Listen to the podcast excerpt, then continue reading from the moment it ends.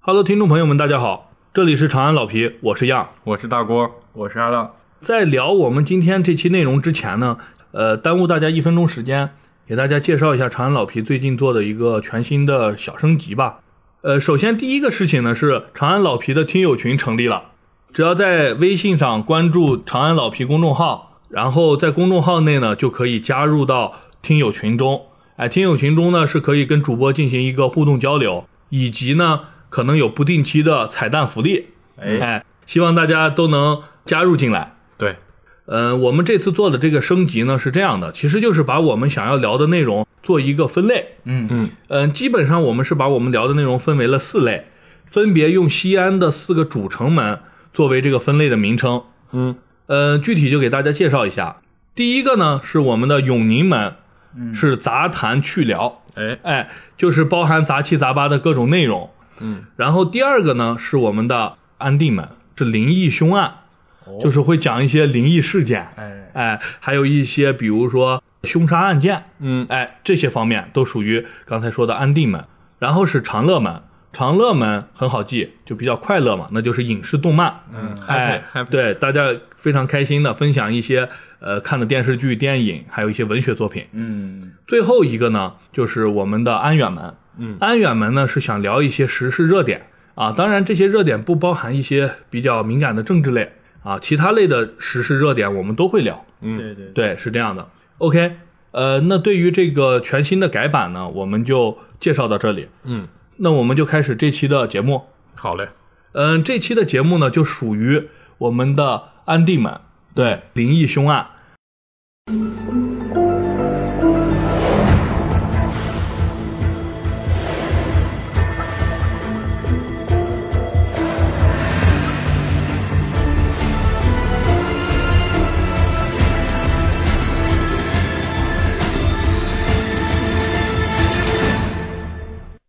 今天我要分享的这个案子呢，叫什么名字呢？我自己给它起了个名字，啊嗯，叫“四十八人凶案哦哦杀四十八个吗？”。对，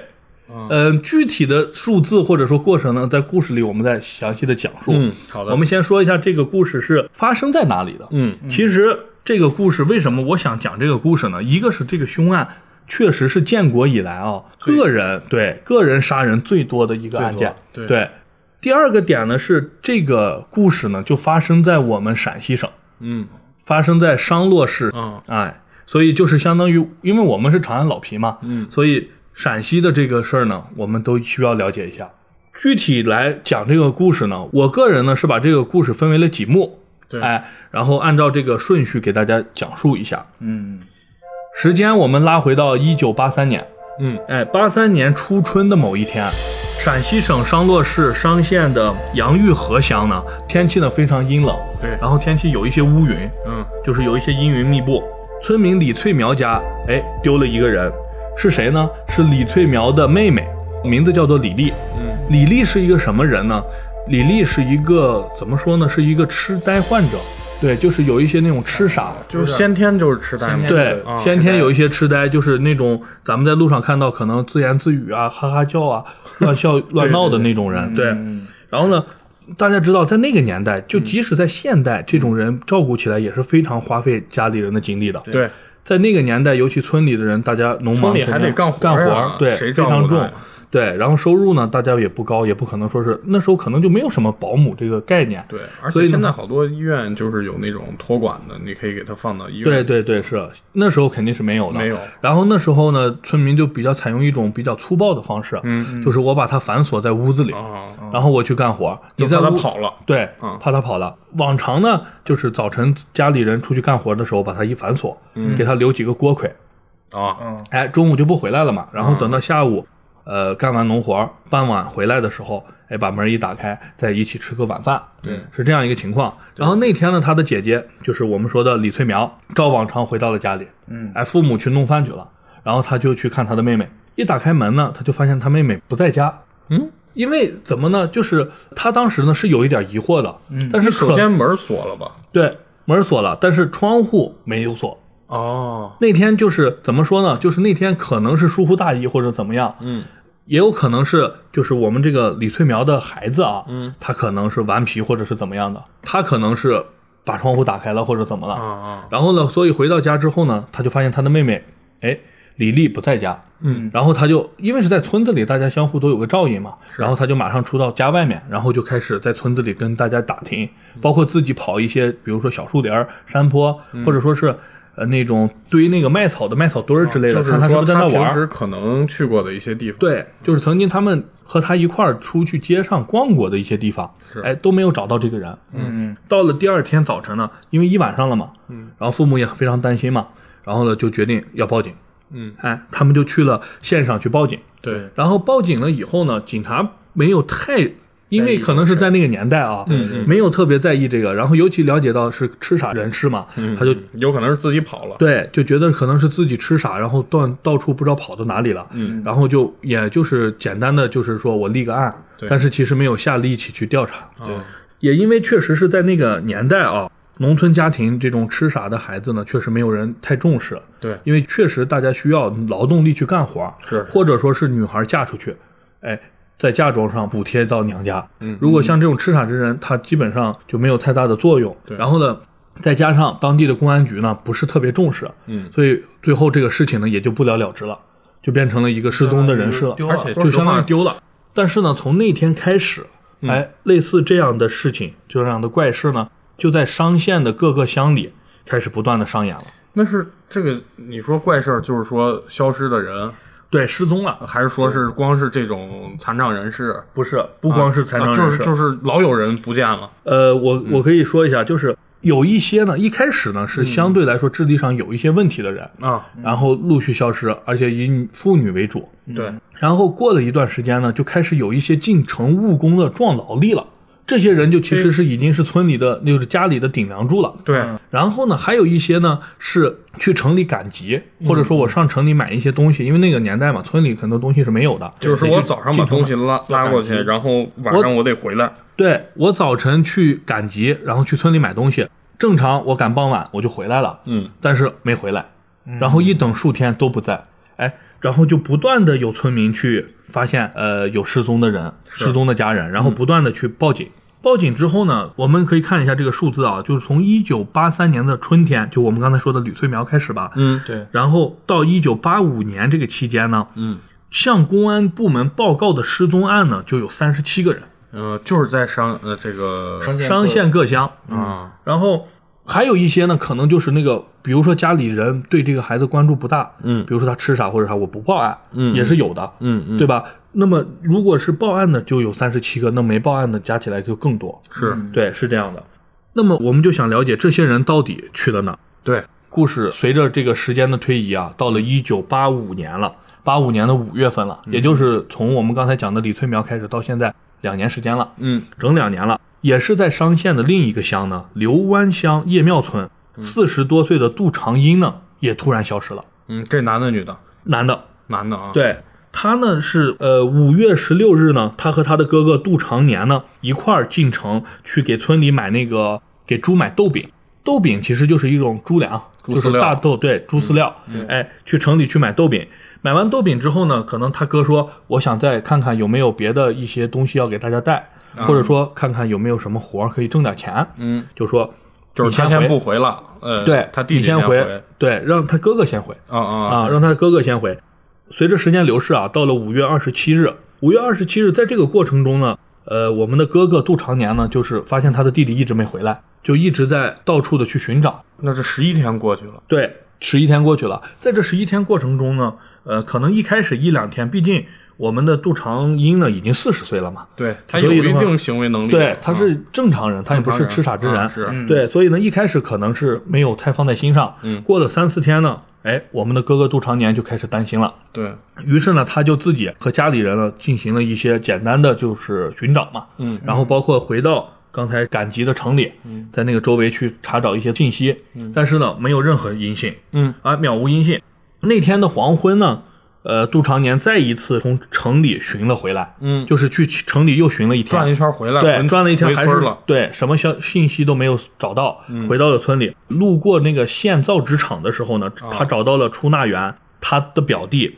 呃侯义廷。嗯呃，我们知道村里的人都其实都能打上一些对关系，对，所以这个人是他的表弟。啊呃，然后呢，他就跟他的表弟说了一下，他嗯的弟弟杜长英已经十几天没回来了。啊，这时候呢，侯一听这个事儿呢，一下子神情就愣了，然后、啊怎么的呢？对大喊了一声：“哎呀，坏了！”哦，哎，为什么呢？就是因为他发现啊，就是前几天呢，有一名男子嗯拿了一个借条，借条是上面写的就是我欠了这个人割麦子的钱是一块五毛七，嗯嗯欠人家这个钱就是这么一个。然后签署的人呢是杜长英，啊，就是杜长英借别人的欠对呃欠条，对，就可以说是这个男的就是债主来了，哦来了以后呢说，呃，杜长英欠了我这么一块五毛七，啊啊然后呢你是他的表弟，嗯，对吧？他也是在这个县造纸厂干活儿，所以的话你要帮我把这个钱给就是结你给了。我对过来，对，啊嗯就可以理解，就是这个造纸厂的这个出纳嘛，就是侯一婷，相当于是把钱给了人家这个人。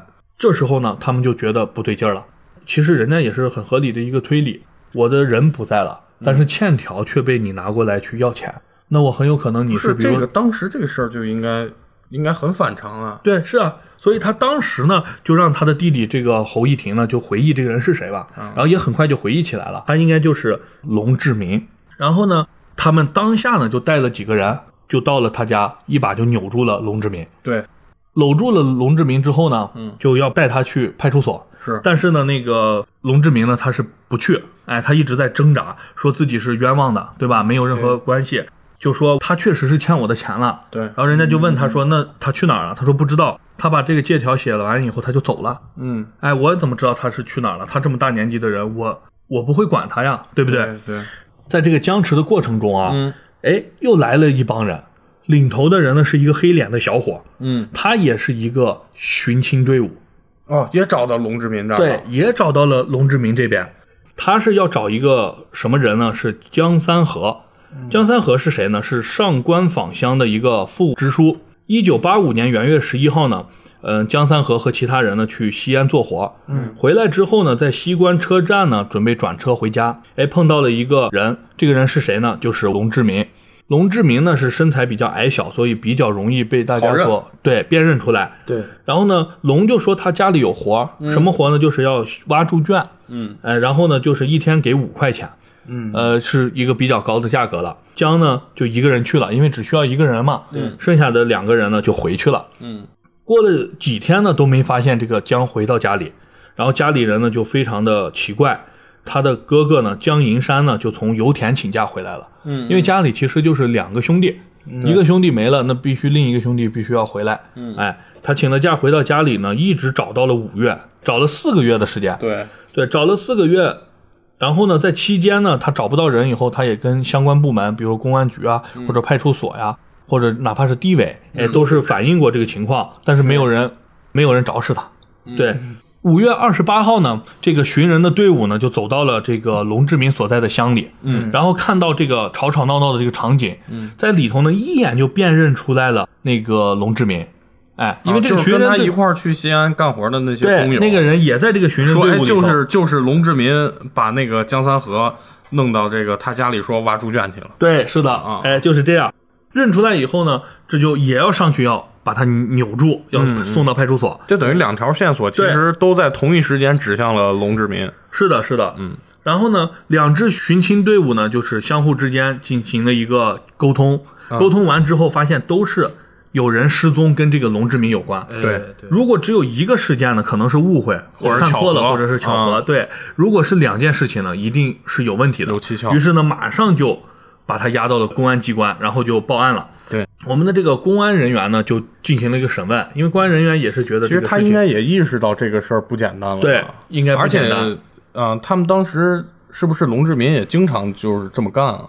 龙志明这个我们后说啊，对，呃，然后我们的那个民警呢，就去进行了一个询问嘛，嗯对就询问说，首先第一个问题，你的那个杜长英的借条，哎，你是怎么拿到的？嗯，然后他就说杜长英的那个卖草条啊，嗯，是，然后他帮他干了活儿，然后欠了他二十块钱，嗯于是呢就给他写了一个欠条，啊，让他拿这个欠条呢去找那个姓侯的去结这二十块钱。嗯，于是他就有了借条。嗯，然后呢，民警就问他，那他后来人去哪儿了？他说我不知道。嗯然后就又问他那个姓姜的是你叫去干活的，对不对？嗯他又去哪儿了？然后他说我怎么知道？我垒猪圈非常快。嗯，哎，我早上把他找到，中午过来开始干活，到了下午他就干完了，嗯，干完了他就走了。对，对我怎么能知道呢？嗯，任何的事情呢他都不承认。嗯嗯然后呢，民警呢就观察他嘛，发现他哎，感觉很坦荡，又是感觉有点那种呃乡下人的那种没见识啊，嗯再加上身材很矮小，嗯就感然觉后他呢手无嗯缚鸡之力。，对，穿的很破烂，然后头是光头，然后脚是赤脚，嗯，就觉得是一个干粗农活的觉一得他个不太可能对，干不这不个。感觉他没有这不像是一个能能力啊对对对是这样的。但是呢，还是要考虑到就是寻亲人员的一个心理，对所以决定还是要把他先关起来，嗯，作为一个嫌疑人。但是心中呢，已经觉得可能不太可能是他，这个人哎，对，嗯但是呢，我们走这个流程，第二天还是要去他家里再去看看。嗯，结果一看，哦，出事儿了结果令人感觉到恐怖。啊！对，五月二十九号早晨呢，刚才我们说的那个两个民警呢，嗯就去了那个洋峪河乡王建村，啊，那这个是刚那个痴傻人员走失的那个村吗？对，就是那个乡，啊啊就是那个对乡，但是他们俩不是一啊个不是村一的，个村是一个村对，这个是王建村。就去哎问了一下老乡，就说那个龙家在哪儿住，嗯，然后找到了龙家，发现龙家就是那种土坯房，我们知道。然后窗户呢，它是没有窗户的，它的窗户用那种土砖，嗯就是大家知道应该用那个黄土泥自己封起来打的了嗯那种砖，一个一个垒起来，把窗户全垒完了。所以相当于没家窗户还行没窗户，啊，就是说如果你想要光亮的话，需要开开门。就是他然是后不想让人扒窗户看他家吗？对，啊啊，然后呢，就是反正就是窗户全部被堵了。嗯，然后一进到屋子里，如果你把门一关，伸手不见五指，啊哦，一点光都进一不来啊点光都没有。然后呢，他们把门打开，发现那个家里呢，大家知道，就农村的房子呢，地都是那种土地，嗯，坑坑洼洼的。，对，就是虽然是有点坑洼，但它整体还是相对平的。嗯，但是他家不是，哎，可能有一个大概十厘米的坑，这边呢有一个五厘米的坑。哦，就是纯粹是泥泞的。对，就是坑坑洼洼的，跟月球表面差不多。哦啊对，是这样的情况。然后有几处呢，感觉好像用铁锹专门铲过，就是可能上面有什么东西被铲掉了。嗯动过土，对，动过土。然后呢，再上这个阁楼，大家知道上阁楼有一个呃木梯子嘛，嗯木梯子上呢发现了一些斑点，呈乌紫颜色，嗯，有点像干巴了的血迹。对，然后呢，龙的老婆呢叫严淑霞，严淑霞呢是下肢瘫痪，而且呢行为非常古怪。她呢是本来大部分时间就在床上坐着，啊，如果是要出去干些活呀、啥的，他是坐在一个那种大家应该看过那个《山海情》，嗯山海情》里头那个热依扎的老公，嗯腿不是被砸断了嘛，嗯，然后就坐在一个那种板儿车上，嗯那个一个啊板对子，然后有个轮子，自己可以拿两根棍儿支着走，是就是这样的一个板车上，哎，民警就对他进行了一个询问嘛，嗯然后他说话呢就是东一茬儿西一茬儿，就是完全没有逻辑，哎，一会儿他就说我这个屋里什么都没有，嗯一会儿呢，他又说啊，有一天家里来过几个人，嗯在炕上睡了一晚，第二天一大早就走了。好家伙，突然又说什么呃，我在洗衣服，衣服掉色，所以有红色，怎么的，嗯哦嗯就是来来回回的没头没脑的，好像他心里在预设一些问题的答案，哦，对，他就是可能别人还没问，他就招先了把那说出来嗯嗯了嗯，对，就是非常奇怪。然后民警就觉得有一点点嫌疑嘛，有一点怀疑，就回到局里报告，就说还要增加一些人。龙家呢，我们简单介绍一下龙家的一个构造。嗯，龙家呢是一个厢房，一个主房，嗯，两个房间，然后还有一个厕所旱厕，嗯，哎，是这样，大概是这样的一个构造，有一个小小的院子，嗯，然后院子里呢有一个猪圈，嗯，哎，是这样一个情况。然后呢，民警人手到齐之后呢，就开始地毯式的搜索。就在搜索呢，就发现龙家的西厢房呢堆放着乱七八糟的杂物，嗯，就是你进去以后连脚放在哪儿都没有空间，啊，就是跳着走那的他在里这面。个他媳妇儿就天天住在这个伸手不见五指这个黑屋里，对，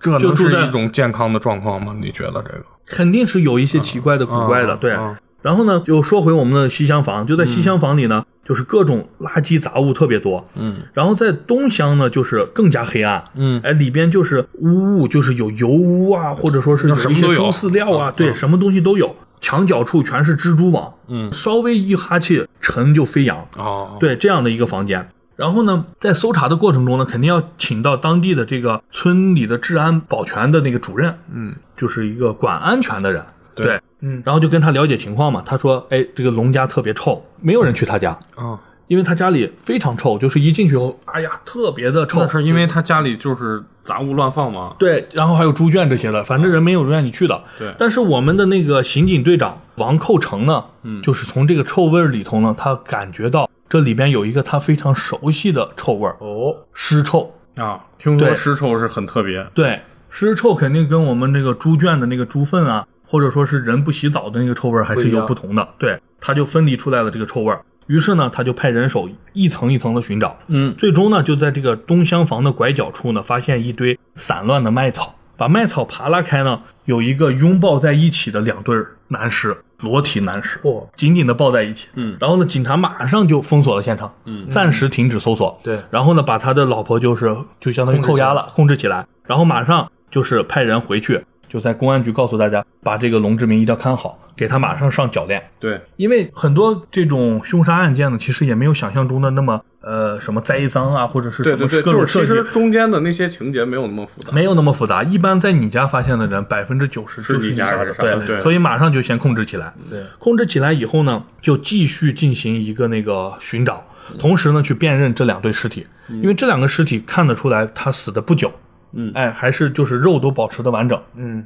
然后经过就是刚才不是有来的寻亲人员嘛，嗯寻亲人员进行辨认呢，发现一个人是杜长银，嗯，就是我们杜长年的弟弟，对，另一个人呢，并不是另一个报案的人的那个江江三河江三河，对，嗯是一个十六七岁的小伙，又出来一个。对，然后不知道是什么哦人，因为当下没有他的亲人，啊没人能辨得出来。嗯继续寻找呢，大家在那个东边门扇的柴草后，嗯就是柴草后面呢又发现又有了了一个化肥袋子，啊，化肥袋子上面你一看呢全是化肥，啊对啊但是你往里头稍微一刨呢，刨出来一个女尸，啊，那就又不是江三河。对，不是江三河，江三河是个男的嘛，啊然后年纪呢约五十岁啊，好是这样的一个女尸，也是裸体啊，啊，呃，这一下子就把警方完全那个震慑住了，对，因为大家可以看到这上面已经有三个死人了，并且还有一个江三河还没找出来，对也就是说可能是远远大于三个的。对，这时候呢，警方呢就是为了防止他们怀疑这个龙志明，因为个头矮小嘛，嗯嗯然后他老婆痴傻嘛。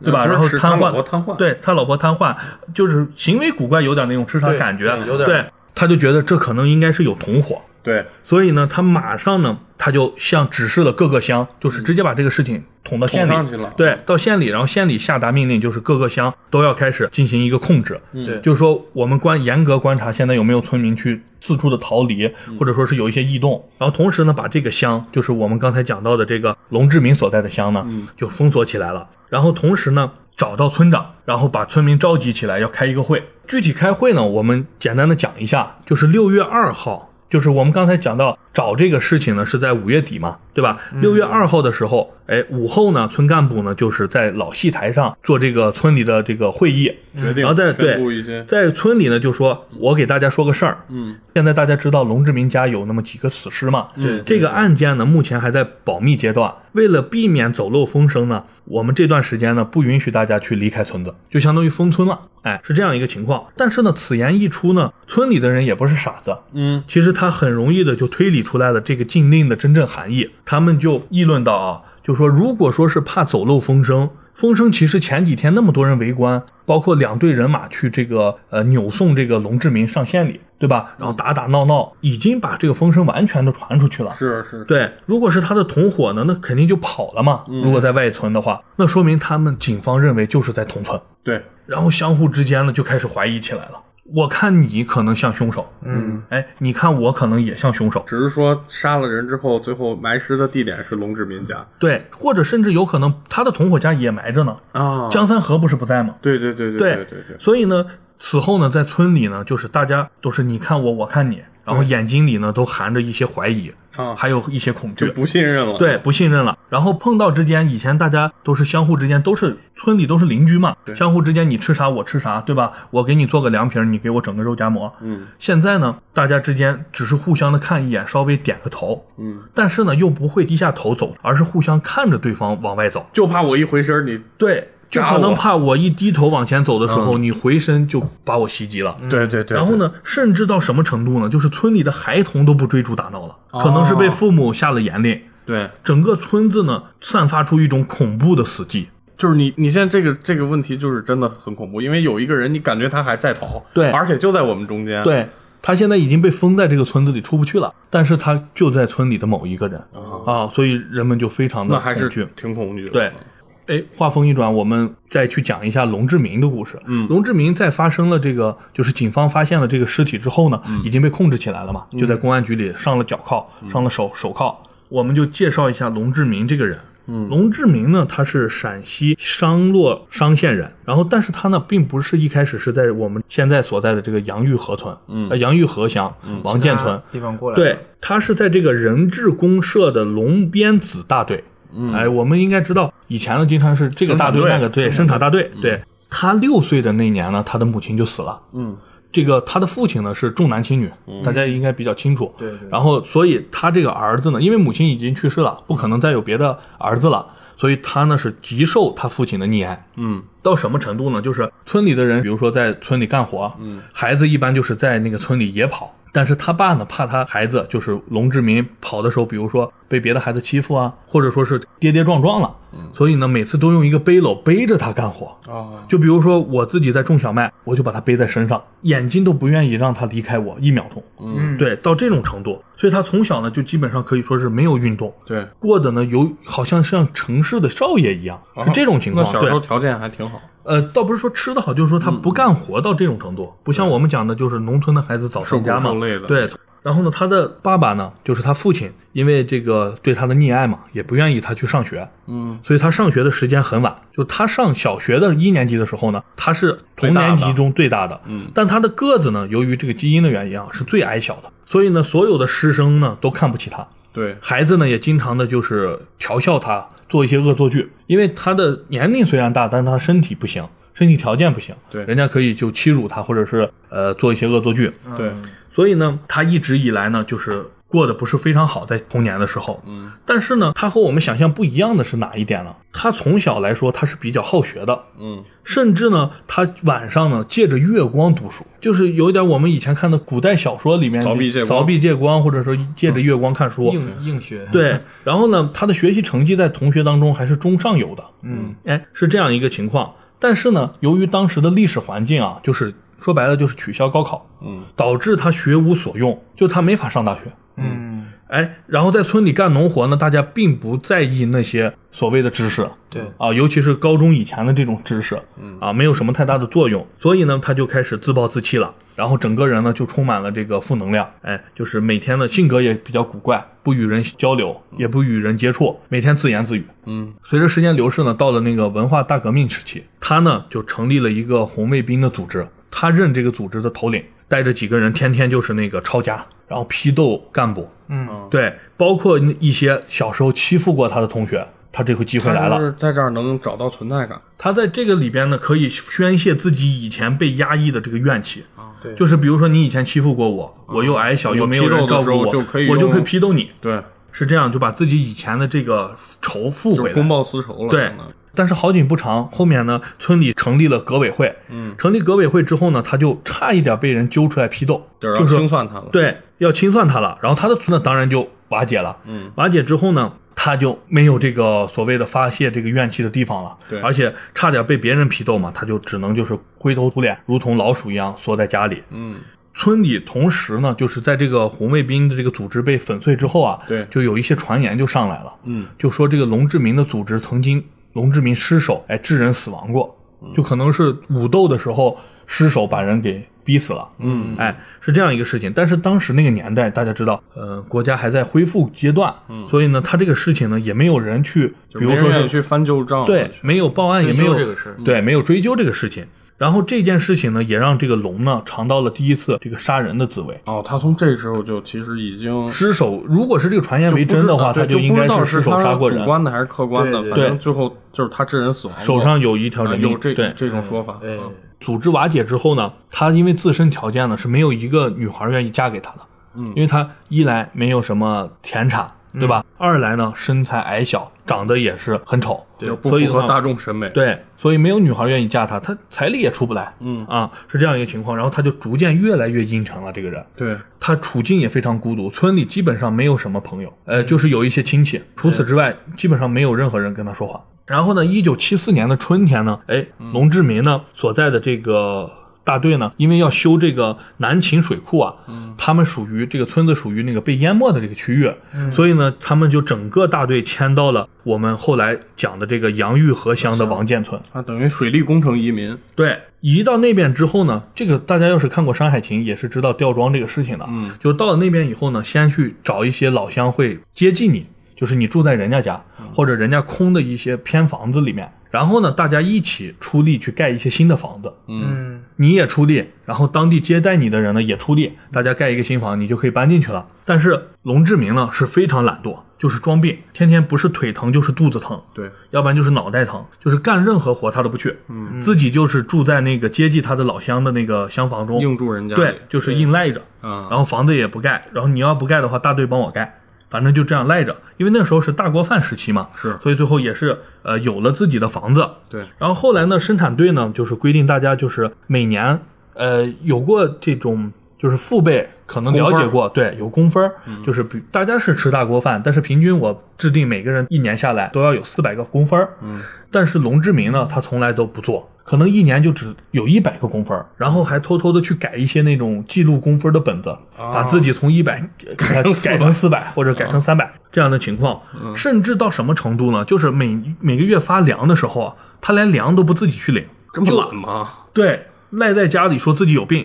呃，给他让那送个钱大队上的人给他送回来。啊，嗯，对，然后呢，就这样过了这么三年，到了一九七七年呢，他呢找到了一个痴呆女子。嗯，这个痴呆女子不是我们刚才说的李翠苗的妹妹啊，嗯嗯，就是不知名的一个痴呆女子。嗯，她把她骗到了哎她的家中，嗯，然后关在了二层，嗯然后呢监宿数日，嗯，对，就是关在家里奸淫嘛。嗯，一直到几天之后呢，才被村中的民兵哎给发现了，就是发现哎二楼有个人嗯我。操，那这个人当时也没人管他吗？因为那个七七年那个时代，故事确实是这样的。嗯，但是我们也不知道那个年代，呃，可能是因为各种原因吧，嗯时代原因，可能确实再加上这个是痴呆女子，可能她没有家人去进行这个维权，嗯对维权，然后呢，民兵可能也是把他打一顿或者是怎么的，也不能杀他，嗯对所以可能就这个事情就不了了之了。嗯，然后一直到那个一九七八年呢，龙志明的亲戚呢给他撮合了一个妻子，嗯这个妻子就是我们刚才讲到的那个严淑霞，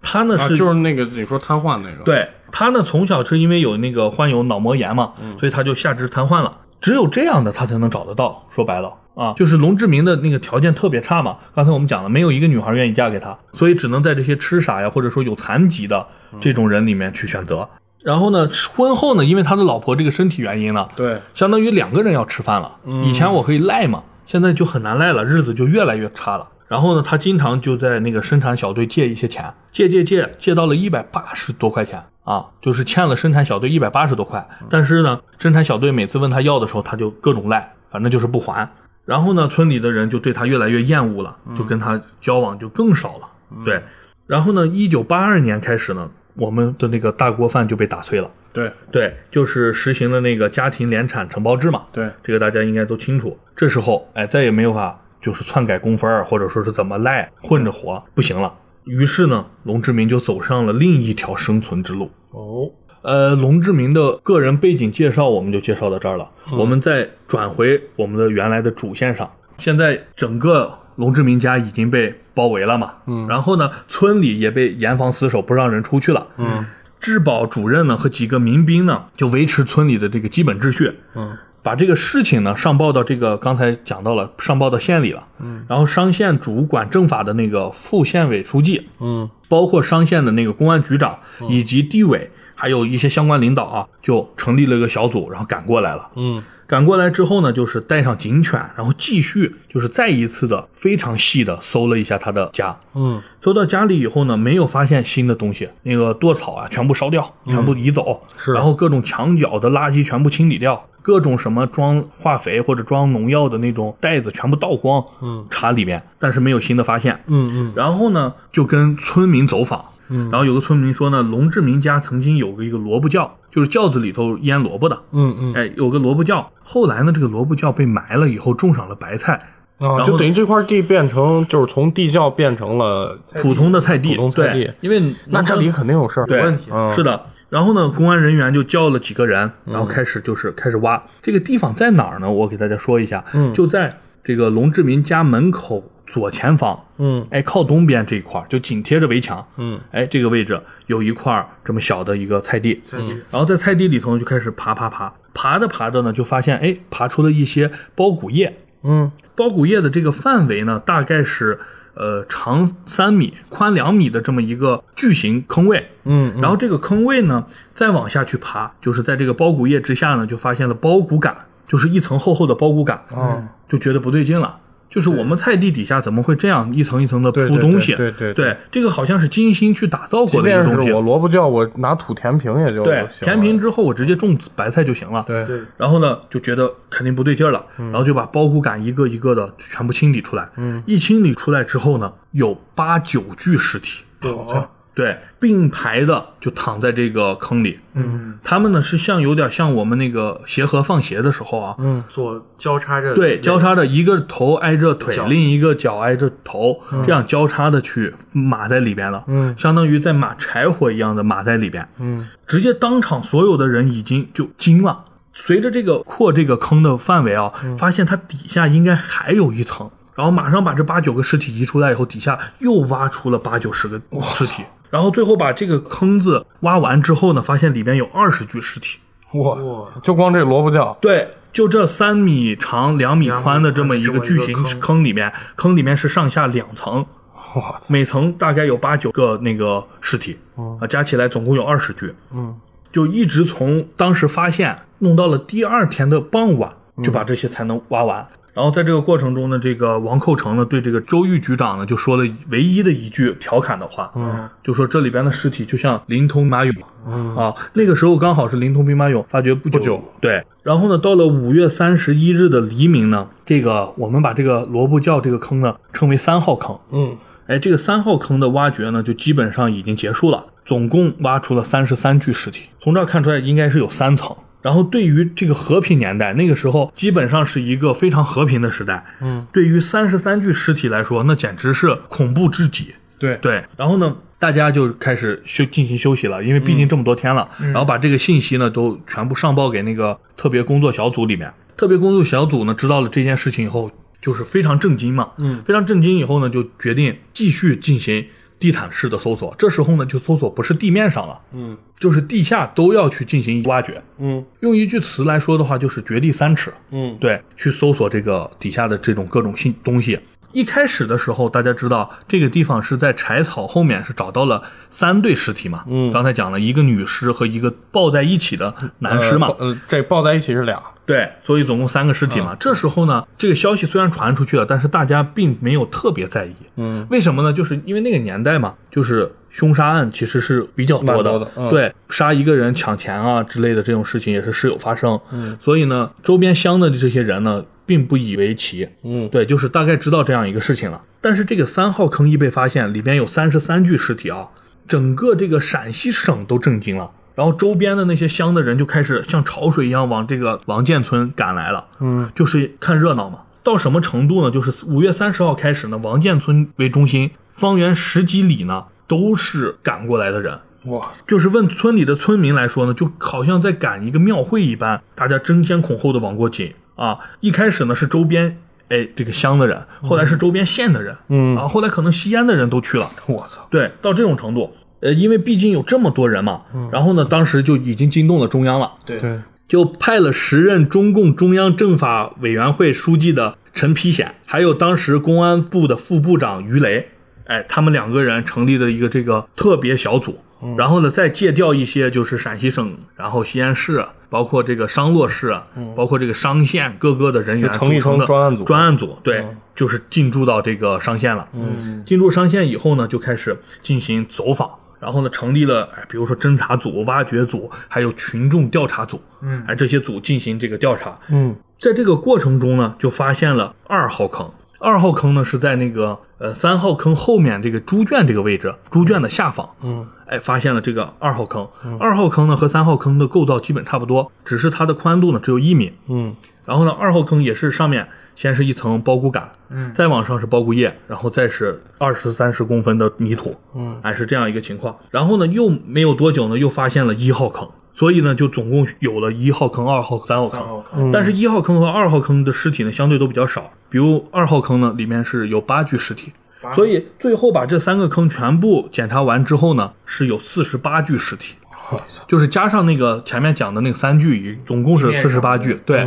一开始大家还是抱着一个看热闹看热的心闹，态，后来就有从到后面这种恐怖实在是太恐怖了，就整坑整坑的往出抬人，这种实在是太恐怖了。对然后村民就闹起来了嘛，还有一些那种寻亲的，我们讲过，在这两年过程中有失踪三嗯了十七个对、嗯失踪了挺多，报失踪的人，那些人都陆续听到这个消息，家里人全赶过来了，对要冲上去认尸嘛。但是当时是封锁的嘛，肯定是不让你进去认尸的。然后那些呃寻亲的队伍就在那哭闹，嗯，大家也那当能理然解，场景就特别混乱了。对，包括那些呃失踪的人的，可能是哥哥兄弟，或者说是孩子、儿子什么的，就身强力壮的就要往里冲冲警戒线啊对，妇女呢就是坐地上哭，整个场面非常的呃混乱。其他的村民也就开始跟着起哄了，就说四十八个人死了，公安局竟然毫无所知。因为这四十八个人不可能是一天看尸体就能看出来，它是个长期的活动。对对对，竟然这么长时间一点点发现都没有，然后就开始骂开了，就说养了一群白吃饭的人，嗯，哎，是这样的一个事情。然后呢，就是整个破案的压力就非常的大，对，然后呢，那个侦破此案呢，就成了商洛地区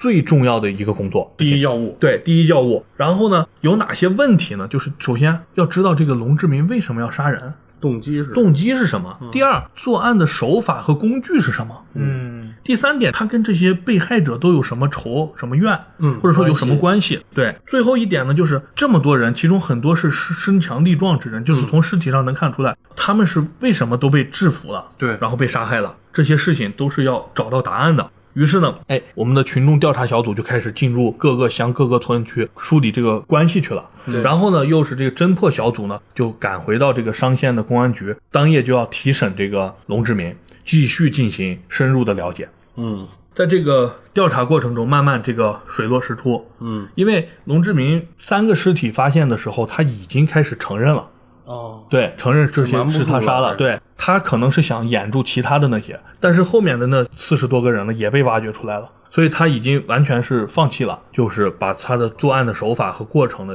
就给大家都交代了。他们夫妇是怎么杀人的呢？根据后来调查的这个事实啊，就从一九八三年三月开始，嗯，就从我们刚才讲的初春，那个龙呢就游荡于这个商县的汽车站，嗯、还有那种呃人民广场，还有就是东西城门口，以及还有那种就是劳务人员比较聚集的一些桥头，嗯啊哎对，这个地方他有这么三个两三个借口啊，一个就是哎我家里有活儿要干，嗯，然后给的工资呢比一般的要稍高，高一些，对，比如说修猪圈、补这个房顶儿，或者说帮我打一批砖，哎，这样的事情。还有的一些女的呢，她就会介绍一些对象，说我的侄子呀，我的那个兄弟啊，嗯，哎，家里条件还可以，但是没有媳妇儿，嗯，你们要不然见一下，或者怎么的，反正就是这种理由呢，就开始把一些呃有散在这个各个乡的这种呃务工人员，还有一些这种吃傻人员，就是比如在县里乞讨的一些乞讨者，对或者说是一些进城来买东西的人，嗯，哎，就骗到了家里。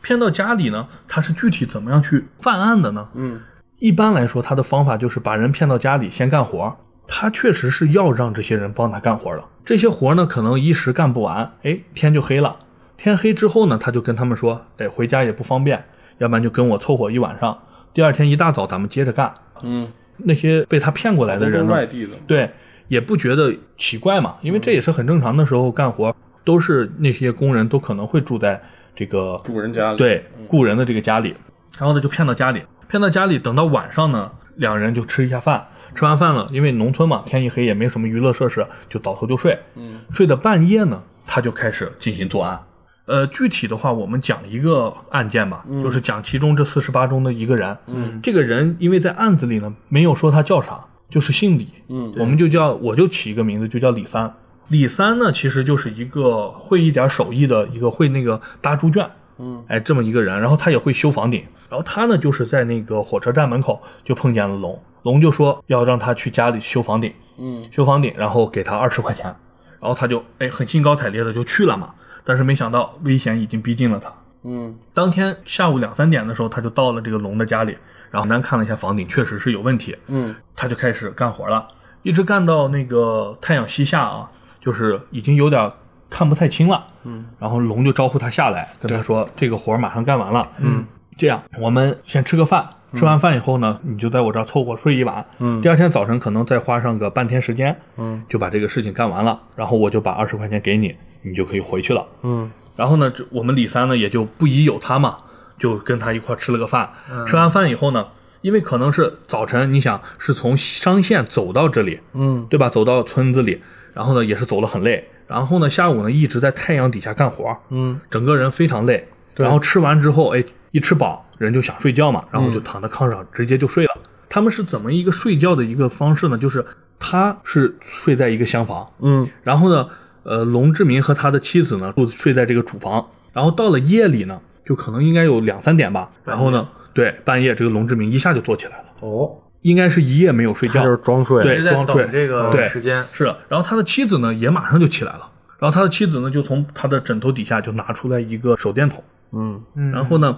他呢就是龙志明呢就借着这个手电筒的光呢就下来，下来以后就在门后头就露出来了一个锄头，嗯然后呢，又从门的旁边呢拿了一个小的利刃，哎，拿出来利刃放在左手，然后右手拿着这个锄头，嗯，就推门就出去了，就向那个李三的房间走去。他的妻子呢，就给他照着光，嗯然后他摸进房间呢，先轻声的唤了几声，就说：“小李，小李。”可能是想试探一下这个小李到底是不是真睡了？对，睡了没？然后呢，就听见了呼声嘛，嗯哎，呼打呼噜的声音，他心里就放心了。然后他就走走走，走到了这屋里边，然后站在这个李三的这个腿的后边，嗯哎，就站在炕下，然后呢，就对准他的头部呢上去，就是用锄头猛击了五到六下，嗯砸的那个一点点，就是李三的声音都听不见了。直接就然后呢，他上去又探了一探他的那个鼻息，哎，发现确实是死了，然后才放下心来。李三的脑袋呢，都都已经打的是打碎了，对血浆四射了，嗯对，到这种程度了。然后呢，他就把他妻子叫回来，然后他妻子就是我们说板车嘛，就过嗯来，过来之后两人合力呢，就把他从床上拖下来，嗯拖下来以后呢，让他妻子把他的衣服呢就是扒光，嗯，扒光之后呢，就用那个推子把他的头发推光，还要剃头？对，为什么会剃他的头发呢？这个后面我们在最后结尾的时候我们再讲。嗯对，然后把它剃光之后呢，把头发就藏在这个东厢房的床底下，嗯啊然后呢，把衣服呢就放在一边，到第二天白天再洗。嗯，然后呢，把尸体连夜就放到他们在院子里挖的一个草草挖下的一个坑里。嗯，对，这个不是我们说的萝卜窖，对对，是一个坑里，然后把它一埋，然后两个人再回到家中。啊，是这样的，哦嗯，其实前面很多的时候，大家应该呃能够了解到，就是有村民反映过，嗯这个龙志民呢，经常是昼伏夜出，哎，就是白天的时候不出门，窗户垒的全是别当人也封不死知道的他在，对，干嘛门一关在里头睡觉，嗯，然后呢，到了晚上呢，偶尔能听到他们屋子里有有动一静有一些动静，嗯或者也见过他在一大早就是天还蒙蒙亮的时候出去干过什么事儿，嗯是但是确实没有人见到过真正的杀人的这个事情。是，然后这样的话，我们李三呢就神不知鬼不觉的就消失了，嗯，哎，失踪了，可能就成为了刚才说的那三十七个人的其中一个一具了嗯对，刀下鬼，是的。然后除了像李三这种犯案的手法呢，他还有一些别的犯案手法，嗯，比如说有一个叫也是杜某，嗯哎，我们就叫杜四吧，嗯杜四这个人呢身强力壮，嗯是属于那种大高个儿，可能有一米七几，嗯特别壮，在那个年代啊，对嗯，比较壮，干农活的，对，我们知道这个龙志明呢，他只有一米五刚出头，那很矮小。对对，那他是怎么样去制服这个，就是杀害这个杜四呢？嗯，他是这样的，杜四前面的事情我们就不说了，也是这样拐骗过来，骗你骗骗过来以后呢，呢，晚上也说是要睡觉，睡觉但是他考虑这个杜四呢，一来是感觉人比较灵活，很强壮，对，而且很强壮，而且有点机灵。嗯，他就觉得这个如果采用刚才李三这种硬手法来这个手法嗯硬来，可能一下打他不成，被他反反抢杀过了来。啊，嗯，对，对对对，你知道他用了什么方法吗？嗯他指使他的老婆嗯，去勾引杜四，我操，他就是说自己不能满足他的老婆，嗯于是呢就是撮合你俩。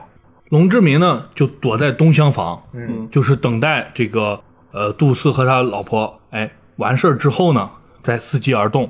杜四呢，就是跟这个龙志民的妻子发生完关系之后呢，嗯哎，就沉沉的睡去了。嗯然后呢，他呢，龙志民为什么会这样去做呢？他就是用这个事情让他放下心来，放松警麻痹大惕，意对嗯因为刚才前面说了，杜四这个人首先精壮，其次呢头脑也灵活。嗯对哎，呃，龙志民觉得可能用原来的那种方法呢制服不了不他太，行，啊，对，然后呢就发生了刚才说的这个事情。那这但是真之挺后恶劣的呀，这样，对，啊是的。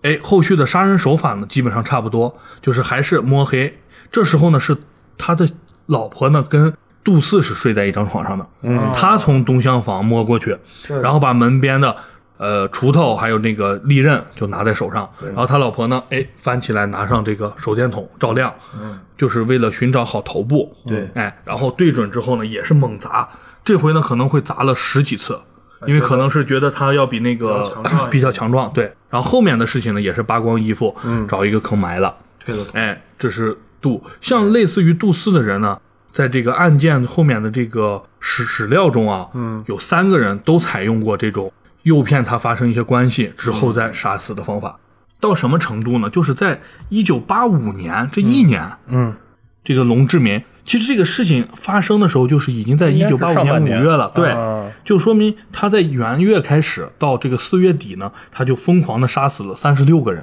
就是他其实把这个套路摸得很熟了，对，就说他是啊就按这这一八套走三年开始的啊，嗯八三年可能一年可能都是个位数的人，对，嗯然后到了八四年呢，也是大概个位数，到了八五年他已经完全熟识他这一套套路了。他成流水线作业了，对我，感觉而且呢，他也可能发现公安局没有任何行动，对，对哦他觉得这样杀嗯无所谓，就是他感觉已经无懈可击了他，对，所以他会疯狂的作案。对，他总共把这些人杀死之后，他目的是什么呢？他也交代了，目的很简单，两件事情，但是他核心就是一件，就是钱。嗯，他是第一呢，他家里确实有活儿，嗯，然后呢，他就会把他骗过来，嗯，骗过来之后把活儿一干，让人白干，对，嗯干个八成九成，我把你一打死，你就相当于不要我的钱了。嗯，然后呢，我在你的口袋里，哎，掏你比如说有手表，或者说你有一些哎零散的五块十块，对反正我能掏出来。然后呢，你的衣服呢，大家应该可能发现这个里面其实有一个好像是漏洞啊，就是说他把衣服都洗干净之后哎存在家里。嗯如果你这么穷又懒，你家里为什么会有这么多衣服嗯呢？而且可能有些衣服高大。对吧？他是一个一米五的人、啊，就是体哪有这型不种匹衣服呢？配，对，其实是他把衣服洗干净以后，全部都拿到县里卖了。哦，对，然后我们刚才讲到的头发，后面就是有人就是收假发的吧，对，哦，收他头发，当时就有我们的这个办案的民警嘛，在最后他已经定罪之后呢，询问他，就是首先问他为什么要给人剃头？嗯嗯，哎，这刚才郭老师问的这个问题嘛，嗯，就是他就回答就是说，因为呢，他听过这个消息说就是头发是不会腐败的，对，它能存在很久，所以他要把所有被害人的头发剃光。还是有这样的一话，个即使被挖出一些尸体啊什么的，你也这辨认不了这个人是谁。嗯有一定反侦查对意识，，有一定的这个想法的。嗯然后呢，哎，民警就又追问嘛，那你为什么不把头发烧掉？嗯嗯，他就说了，我又想把这个头发攒起来卖钱。嗯，所以呢，他是一个又有贪婪又有这个谨慎的一个人，哦。是咱这们样的一那个个时人候小时候就是会有街上收头说发收长头发，对收长头我发小时候还挺害怕的，我不知道收那干嘛，后来才知应道该是是做做假假发发，嗯，然后呢，他总共杀死了这四十八个人，他总共拿到了多少钱呢？五百七十五元。我操，就这么点儿，对，嗯、给大家稍微说一下当时的物价啊，就是因为和现在肯定是不一样的。嗯，当时是什么程度呢？就是当时一斤猪肉大概是一块七，嗯现在呢是大概二十块钱左右。嗯然后呢，这个是大概有个十几倍嘛。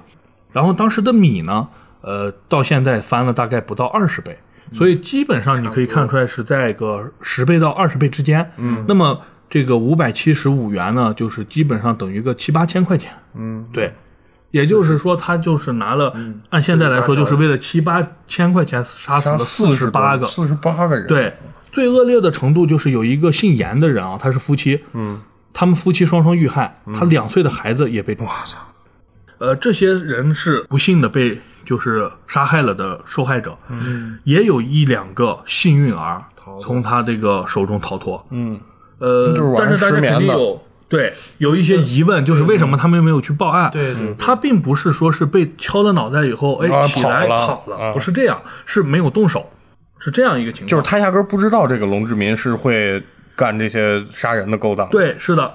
就是在同乡的这个赵村啊，就是隔壁村有一个叫邵根的人，嗯，他就是一个幸运儿，嗯，他是怎么情况呢？他是八四年的时候，嗯，那年秋天呢，他去看电影，哎，也是看了比较晚了，因为大家知道那时候看电影放映的那个对环境要求比较高嘛，对，看完之后呢，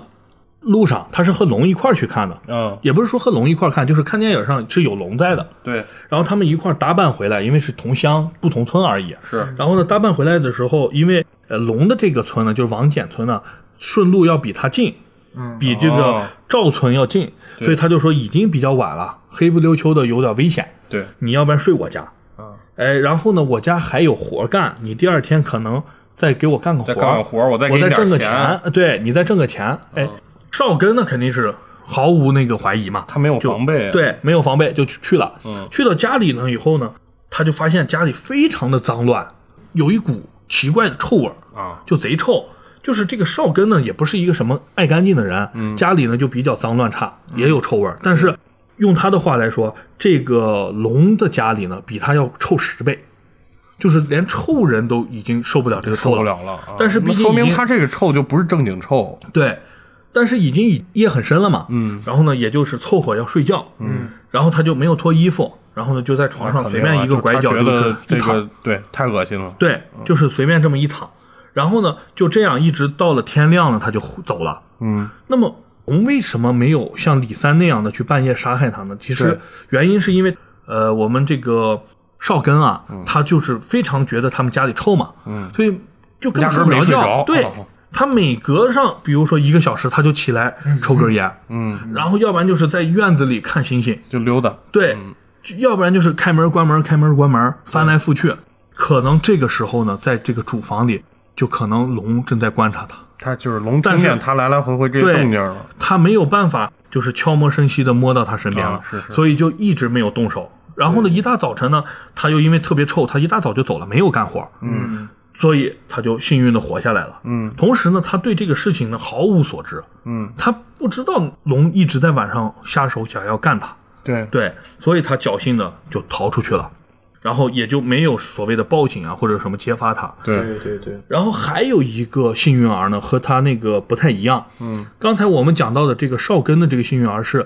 龙想要杀害他，但是因为他失眠，所以没有杀害成功。嗯，另一个呢是给这个龙家挖坑的这个梁铺乡刘河村的村民刘庆娃，嗯，我们就简称庆娃。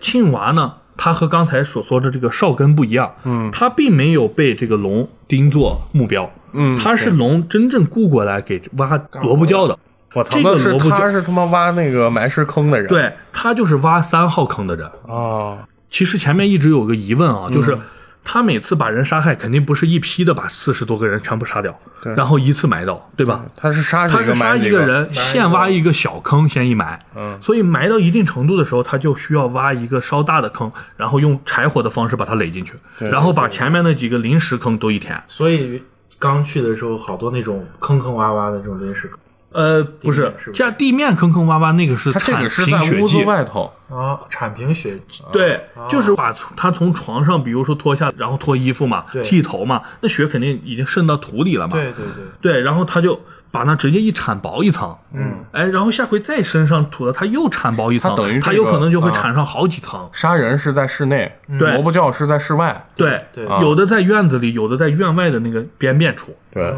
我们说回来，这个呃庆娃嘛，嗯，庆娃就是去了他家，去了他家以后呢，他就说我要挖一个三米长，哎两米宽的这么一个萝卜窖，对你帮我挖一下。然后这个青娃呢，就发现一个很奇怪的事情，嗯，什么奇怪的事情呢？是这个龙呢，它用石灰呢，已经哎打出来这么一个三乘二的一个矩形里了。嗯，当时村子里干活啊，就没有这么讲究，就是你告我需求，对，你就说我要三米，哎，大甚至三米都不说，你那么比比划划一下下，你在对这儿挖，吧你说从这儿指到这儿这个距离，然后对就由我工匠我自己干，是我最后干好了符合你的要求就行了。对对他这对不行，他这需要必须在我画的这个框里去挖，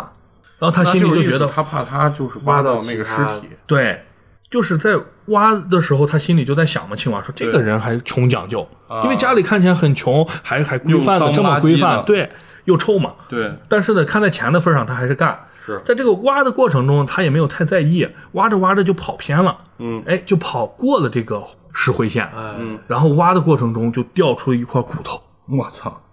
然后他当时不知道这是什么东西，因为咱们讲故事，咱们知道，嗯他是不知道的。他不知道，他他不知道很这是什么可能还很奇怪，对，他就叫来了这个龙，嗯，哎，就说问这个骨头是个啥呀？我怎么看起来不太对劲儿？嗯就是不太像什么牛骨啊，或者说其他的东西。对动然后物呢的，对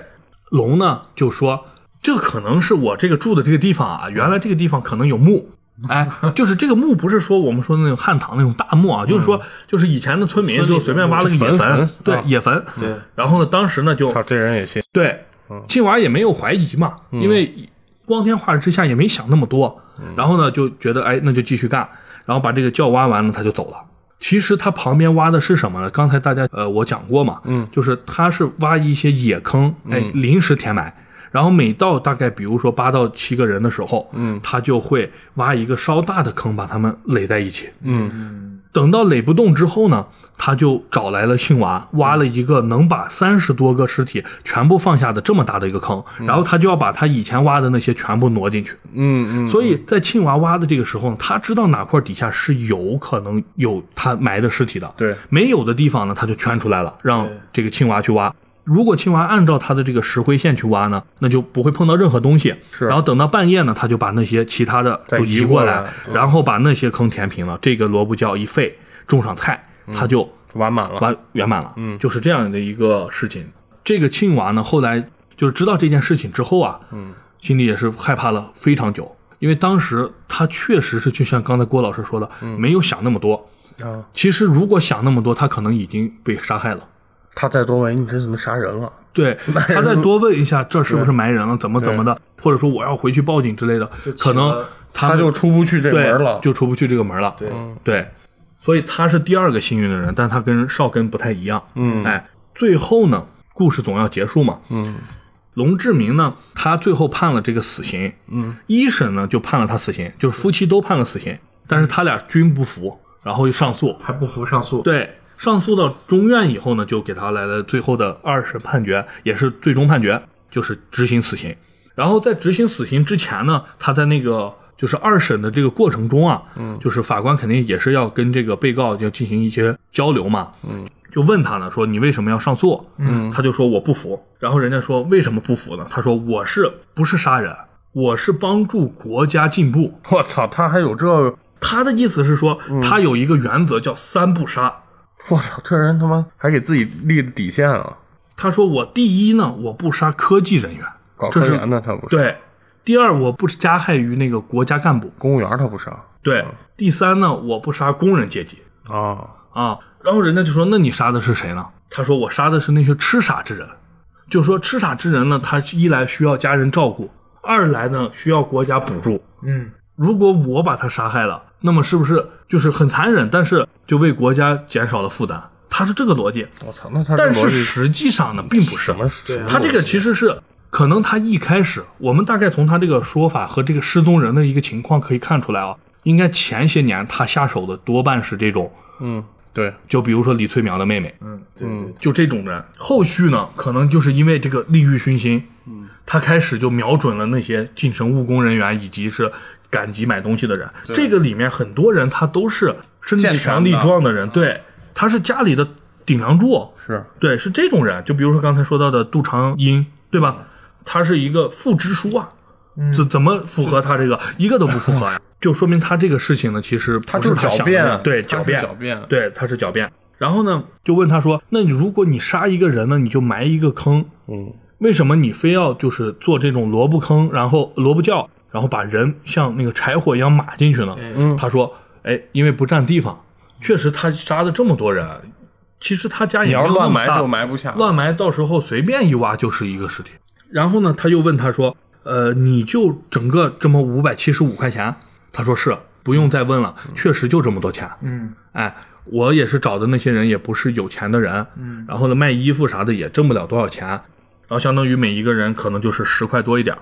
又问他说：“你跟这么多尸体住在一起，你不害怕吗？”他说什么？他说也害怕。说实话，有害怕。他说有一天晚上呢，他前一天杀死了一个人，嗯第二天的晚上呢，他就听到屋子里有扑通扑通扑通的声音，嗯然后他也是特别的害怕，然后他就起来了。起来以后呢，他就发现这个声音确实不是幻听，确实是有嗯这样持续的声音。然后呢，他就，你知道他是怎么样给自己鼓劲儿的？嗯嗯，他是说共产党说过世上没有鬼，就破破那个四旧的时候，对，就讲过这种没有鬼神嘛。哎，然后呢，他就拿起油灯，然后就拿油灯去寻找这个有声音的地方，心里呢就在背诵这个毛主席语录。我操，他还会背毛主席对语录呢。他以前是学上过学算是好学生，对，别嘛，呃，对，而且还是红卫兵。哦然后他就背嘛，下定决心，不怕牺牲，排除万难，去争取胜利等等，就是一直默念，给自己鼓劲儿嘛。嗯然后拿着油灯去找那个地方，到了那个阁楼一看呢，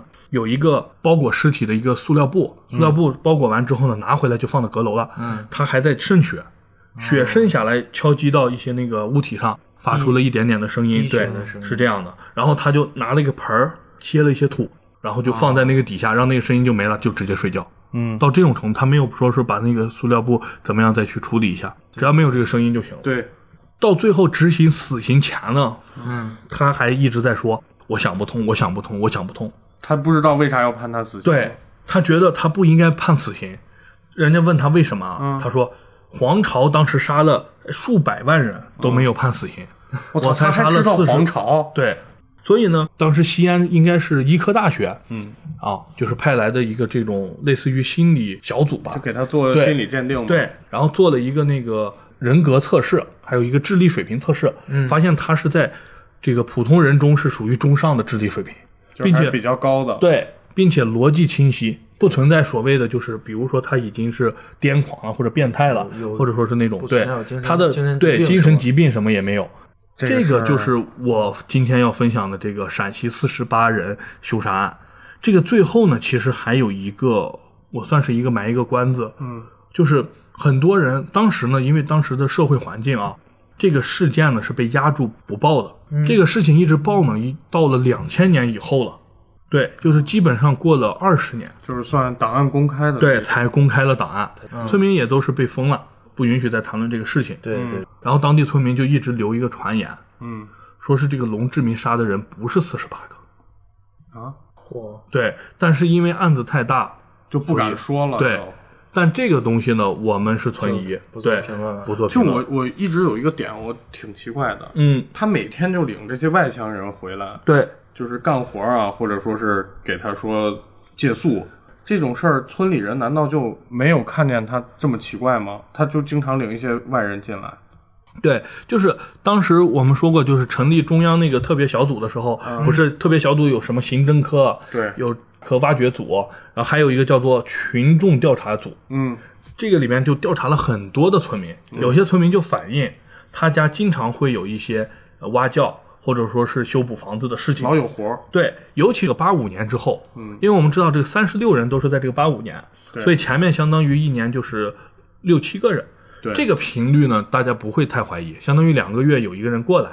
对你也不知道干啥，然后并且呢，他老婆呢确实是。呃，这个瘫痪嘛，所以嗯家里可家里家里需要活有干不了，对，对需要需要有些劳人力去干活儿，啊对对，所以没有太怀疑。到了这个八五年开始呢，其实有一些人有怀疑了，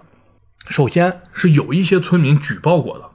就说呃，可能发现了这种比嗯较多的人来到他家，